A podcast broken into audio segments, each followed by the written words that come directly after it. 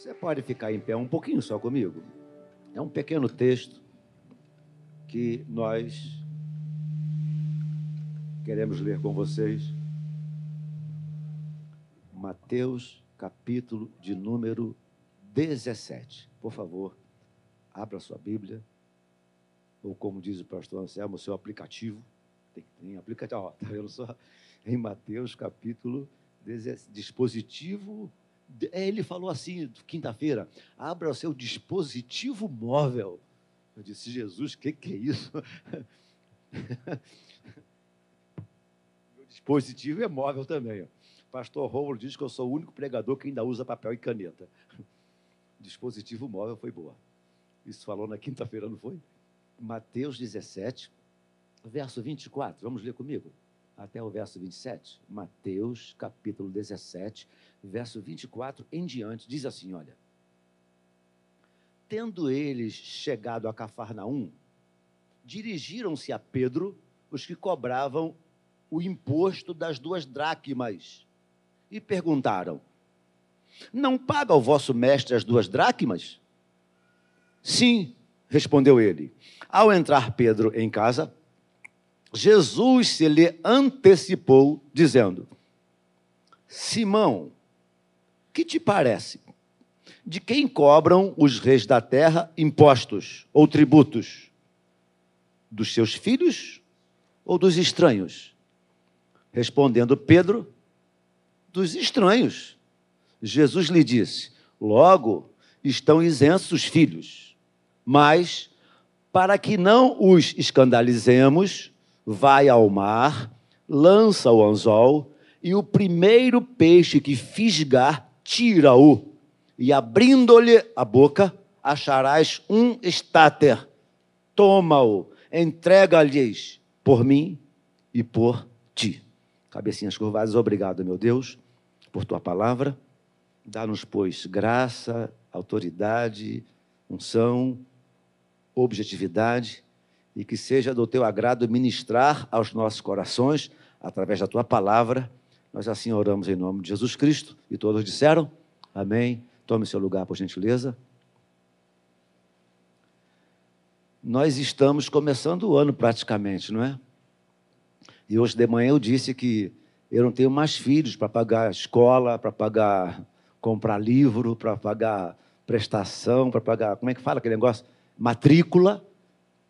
Mas início de ano é momento de nós revermos as contas, né? Aí, para quem, tá, quem tem carro, tem IPVA, IPVA, para quem tem imóvel, tem IPTU. Não apenas para quem tem imóvel, você pode ser inquilino, que o, o inquilino paga o IPTU. E olha que coisa interessante. Existe uma dívida. Eu, eu, eu não sei se a minha colocação será acertada, não sei. Mas eu achei muito estranho, olha só, tendo eles chegado a Cafarnaum, dirigiram-se a Pedro. Os cobradores de impostos foram indagar de Pedro por que é que Pedro ainda não havia pago o imposto. Eu fiquei imaginando a prefeitura ou o Estado batendo lá na minha casa para cobrar o IPVA, o IPTU, ou imposto, qualquer imposto. Então, os cobradores vão a Pedro e perguntam a Pedro, e eu, o que me chamou a atenção, uma das coisas que me chama a atenção aqui, é que quando o cobrador de impostos chega e indaga de Pedro, Pedro, não paga você e o vosso mestre o imposto das duas dracmas?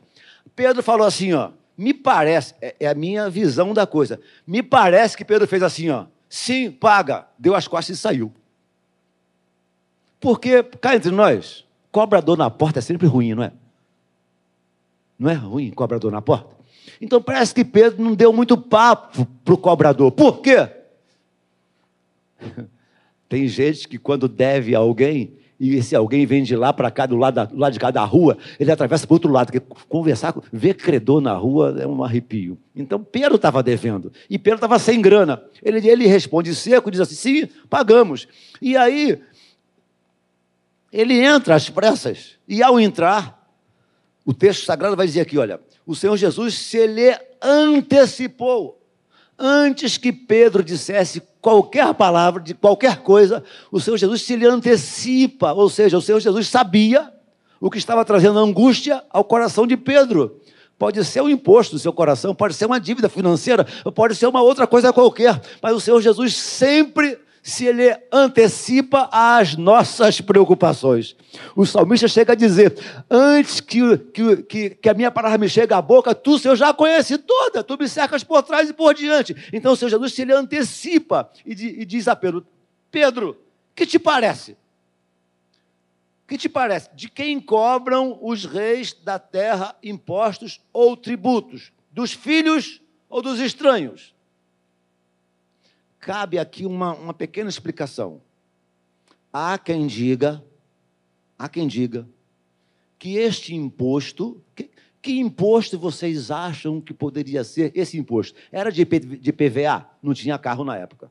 Era de IPTU, não existia esse tipo de imposto na época. Vocês acham que imposto era esse que os cobradores estavam cobrando a Pedro, que nem Pedro tinha pago, estava em dívida, e nem Jesus tinha pago? Vamos lá, dá um chute aí. Que, que imposto você acha que era esse? Pastor Anselmo quieto. O que, que vocês acham? Já é minha segunda pergunta. Oi? Isso. Quem falou? Diácono Antônio. Era um imposto. Cresce, cresce que esse imposto era o imposto de acesso ao templo. Assim como hoje as pessoas pagam para desfrutar de um clube social, há quem diga que esse imposto que Jesus Cristo estava devendo, que Pedro estava devendo, era o imposto de acesso ao templo. Imaginem vocês se a igreja missionária evangélica Maranata fosse cobrar agora uma vez por mês 100 reais de acesso à igreja. Eu ia ficar aqui sozinho. Mas era isso, a ideia aqui é essa eles estavam devendo o imposto de acesso ao templo. Por isso, exatamente por esse motivo, o Senhor Jesus diz assim: Pedro, chega aqui, Pedro, de quem cobram os reis da terra impostos e tributos?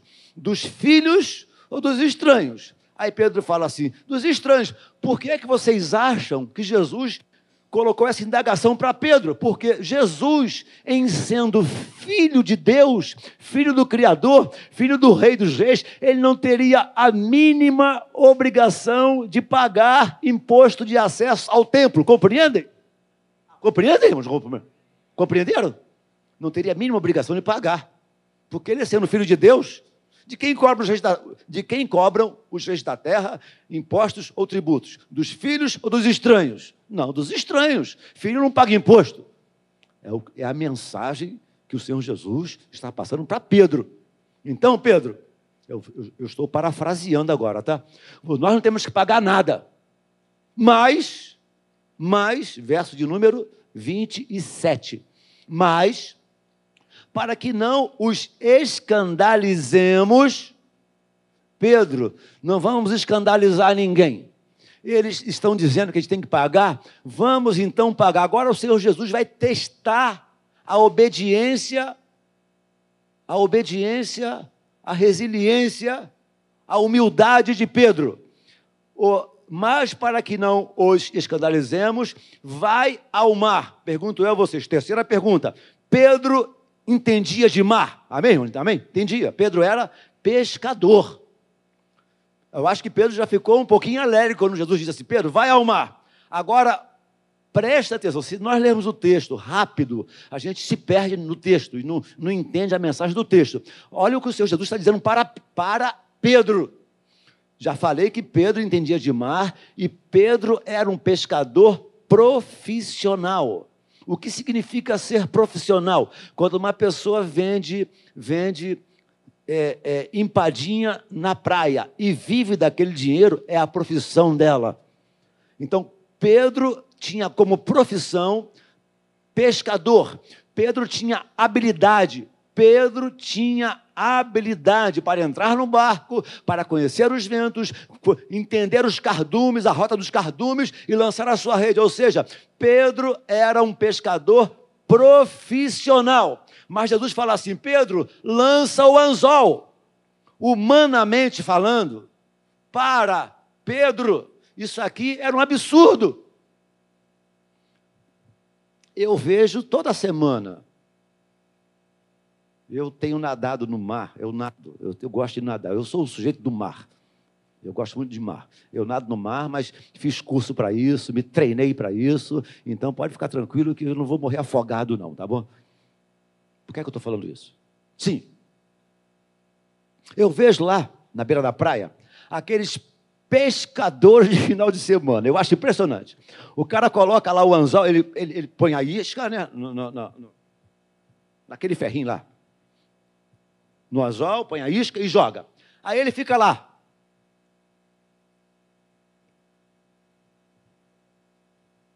Daqui a meia hora ele puxa. O que é que vem? Nada. Pode observar, pescador de praia de final de semana. Aí ele puxa aquele negócio. Ele está ali mais para esparecer, para não ficar, para não ficar deprimido, é coisa que ele gosta. Aí ele vai lá, calmamente. Dar carninha, calmamente. Nada com pressa. É, é higiene mental do sujeito. Eu jamais faria aquilo, mas a quem faz. Não é para sanguíneo aquilo para melancólico. Joga. Aí ele fica assim. Aí faz assim. Aí ele puxa. O que é que vem? Ele fica lá três horas e não pega nada. Pergunto eu a vocês: esse pescador é um pescador profissional? Não! Ele não vive de pesca. Ele faz qualquer outra coisa. Ele é bancário, ele é qualquer outra coisa. Mas ele não é pescador, ele está ali para esparecer. Aí Jesus fala assim: Pedro, vamos resolver o problema, Pedro. Vai ao mar. Ele deve ter pensado assim: legal, vou pegar o barco, vou pegar o barco, vou pegar a minha, a minha rede e vou lá pescar bastante. Não, Pedro, não, não, não, não, não, não, Pedro, Pedro, vai isso não, Pedro. Pega o anzol. Eu fico imaginando a expressão facial de Pedro quando Jesus fala assim: pega o anzol. Anzol.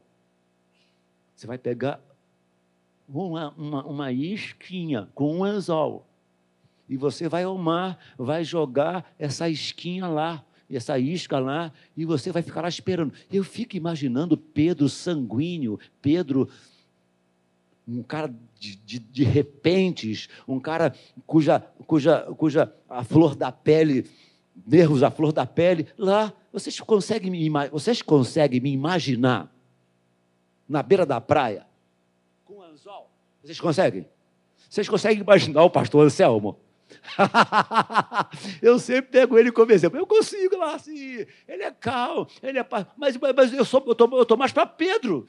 Aí eu fico assim, coitado do Pedro. Eu acho, eu não era, eu não sou o Pedro, mas se eu fosse o Pedro, se eu fosse o Pedro, eu ia pegar aquele anzol, aquele anzol, e assim, eu ia, eu ia uma arara, se eu fosse o Pedro. Aí Pedro jogou o anzol no mar. Irmãos, olha, eu acabei de falar aqui que eu gosto de nadar no mar. Mas, com licença, nascido e criado no Jardim Metrópolis, também sou mergulhador. Eu mergulho há 23 anos. Eu tenho mais de 150 mergulhos. Em 150 eu parei de fazer o logbook, de, de anotar. Eu tenho para mais de 150 mergulhos. Eu tenho equipamento de mergulho, eu mergulho. Ah, eu, tenho, eu tenho autonomia é, é, é, é através de cursos que eu posso ir até 30 metros de profundidade. Eu posso visitar naufrágio, visitar cavernas com toda a segurança. Então, eu sei que os cardumes no mar são uma coisa maravilhosa. Eu tenho a grande alegria, o grande privilégio de mergulhar em alguns lugares onde você se insere no cardume. É uma coisa linda, são milhares e milhares e milhares de peixes, de centenas de cores. É uma coisa maravilhosa. Agora Jesus chega para Pedro: Pedro, nós estamos com um problema, nós temos uma dívida, a gente tem que pagar, Pedro. Vamos resolver isso, Pedro. Pega teu anzol, vai no mar e espera lá.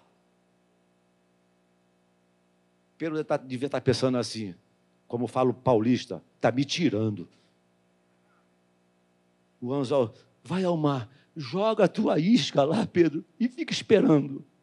Aí Jesus Cristo fala assim: ó, o primeiro, o primeiro, não vai ter a, primeira, a segunda tentativa, a terceira, a quarta, não vai demorar três horas. Fica lá, Pedro, fica lá quietinho. O primeiro Peixe que fisgar, levanta, puxa a isca. Você vai apertar. Irmãos, se isso não estivesse na Bíblia, eu não ia acreditar nisso nunca, irmãos. Nunca. Imagina um meio de milhões e milhões e milhares e milhares de cardumes. Eu, eu, eu, fico imaginando em casa, eu deito minha cabeça no travesseiro, eu fico pensando em alguns textos da Bíblia. Alguém, primeiro, alguém perdeu aquela moeda. Alguém perdeu aquela moeda. Segundo, peixe não é dado a comer moeda. peixe não é dado a comer moeda. Aí eu, eu fico imaginando um peixinho entre milhares de peixes no cardume. Aí o Senhor Criador dos céus e da terra. Se você não crê nisso, o problema é seu, porque eu creio. O Senhor falou com um peixe. Vai dar glória a Deus, não, irmão? Eu não sei o que Deus é capaz de fazer para suprir cada uma de suas, de minhas, de nossas necessidades. Aí eu, eu fico imaginando o Senhor falando assim: peixinho, tá vendo aquela moeda ali, peixinho? Vai lá e engole aquela moeda. Aí eu fico imaginando o peixe, mas Senhor, eu não como moeda, Senhor, mas vai lá, você vai fazer, vai ser meu servo nesta manhã, tu vai engolir aquela pataca, vai ficar na tua goela aí e fica na tua. Engole, engole, irmãos, é loucura. Aí o peixinho vai lá. E, agora, Senhor? E agora? Dá para imaginar? Meu mundo de Bob. Agora, peixinho, tá vendo aquele anzolzinho ali, ó, aquela esquinha ali? É o meu servo Pedro, que está com dívida. Vai lá, agarra lá. Aí o peixinho, peixinho kamikaze, pataca, moeda na boca, ah, Antônio, tá bom, Senhor, tá bom, Senhor, tá bom. Pedro traz. Eu, eu acho que Pedro não matou aquele peixinho, não, eu acho. Eu não mataria. Eu acho que ele apertou a goela dele, eu sei lá, por tirou. E já tinha um estáter. Exatamente o dinheiro para pagar o imposto de Pedro e pagar o imposto do Senhor Jesus. Eu repeti, exatamente exatamente a quantidade para pagar o imposto de Pedro e pagar o imposto do Senhor Jesus. Aí agora eu vejo um outro Pedro, aquele Pedro que entra em casa assim, pô, já tem essa turma aí me cobrando, aí já viu o Pedro lá com, com um negocinho na mão, cadê? Quem é que está cobrando? Quanto, quanto, é que, quanto, é que, quanto é que eu devo mesmo? Quanto é que eu estou devendo aí? O dinheiro estava em mãos. Por que eu creio que Deus ministrou ao nosso coração esse texto para dizer a você que você precisa confiar na providência divina, e confiar que existe um Deus, ora, convidar que existe um Deus, a palavra diz assim: ora, aquele que é poderoso para fazer infinitamente mais do que tudo quanto pedimos ou pensamos, conforme o seu poder que opera em nós, a Ele, ao Senhor Jesus, seja dada a glória na igreja. Ouça essa palavra para o seu coração. O Senhor Jesus deseja suprir cada uma das suas necessidades, cada uma de minhas necessidades, cada uma de nossas necessidades.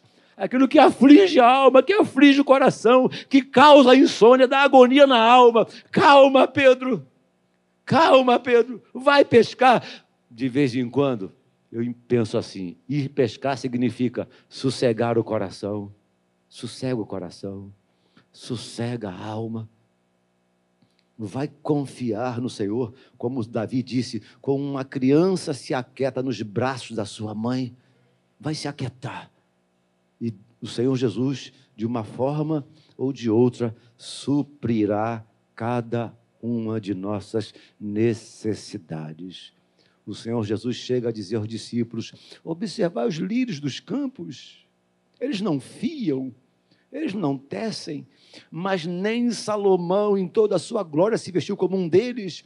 Se Deus veste assim a erva do campo, que hoje vive, amanhã morre, quanto mais a vós outros, homens de pequena fé.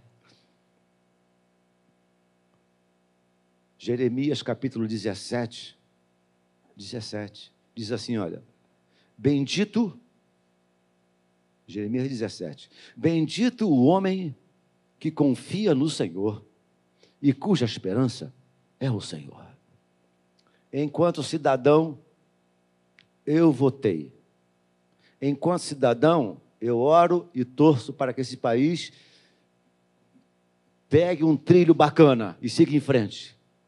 Mas a minha confiança não está nem em um nem em outro. A minha confiança está no Senhor. Bendito o homem que confia no Senhor, Jeremias 17. Bendito o homem que confia no Senhor e cuja esperança é o Senhor. Ele será como árvore plantada junto aos ribeiros das águas, que não receia quando vem o calor, sua folhagem não murcha, e tudo quanto ele faz será bem sucedido. Deus deseja que depositemos as nossas a nossa confiança em Sua provisão e certamente Ele lá na frente suprirá cada uma de nossas necessidades. Pedro tem uma dívida, Pedro tem uma agonia, Pedro tem uma angústia. Não tem problema, Pedro, vai pescar. Então, se ele foi capaz de providenciar de uma forma sobrenatural, eu ainda, nós ainda cremos num Deus que tem poder para atuar de maneira sobrenatural. Vai lá, Pedro. Essa angústia você não vai mais, não vai mais dormir com ela. Esse, esse, esse teu pavor vai ser do teu coração. E vai lá agora. Pesca, abre a boca do peixinho e agora paga a sua dívida. Aí diz aqui o texto: olha. Vai ao mar, lança o anzol, e o primeiro peixe que fisgar, tira-o, e abrindo-lhe a boca, acharás um estáter. Toma-o, entrega-lhes por mim e por ti. Ou seja, dependência do Senhor, ou seja, confiança no Senhor, ou seja, uma, uma, uma capacidade de entrega. Há quem diga que exatamente, exatamente, quando a nossa capacidade acaba, quando chegamos no nosso limite, é que a atuação do Espírito Santo se faz presente. Exatamente quando a minha capacidade. Por isso que o profeta diz, Deus usa o profeta para dizer: não se glorie o sábio na sua sabedoria, não se glorie o forte na sua força, não se glorie o rico na sua riqueza. Aquele que se gloria, aquele que se glorie, glorie-se nisto, em me conhecer, diz o Senhor dos Exércitos. Então, desejei trazer uma palavra ao seu coração de confiança, de confiança que o Senhor tem poder e capacidade, e, sobretudo, deseja suprir cada uma de minhas, de suas, de nossas necessidades.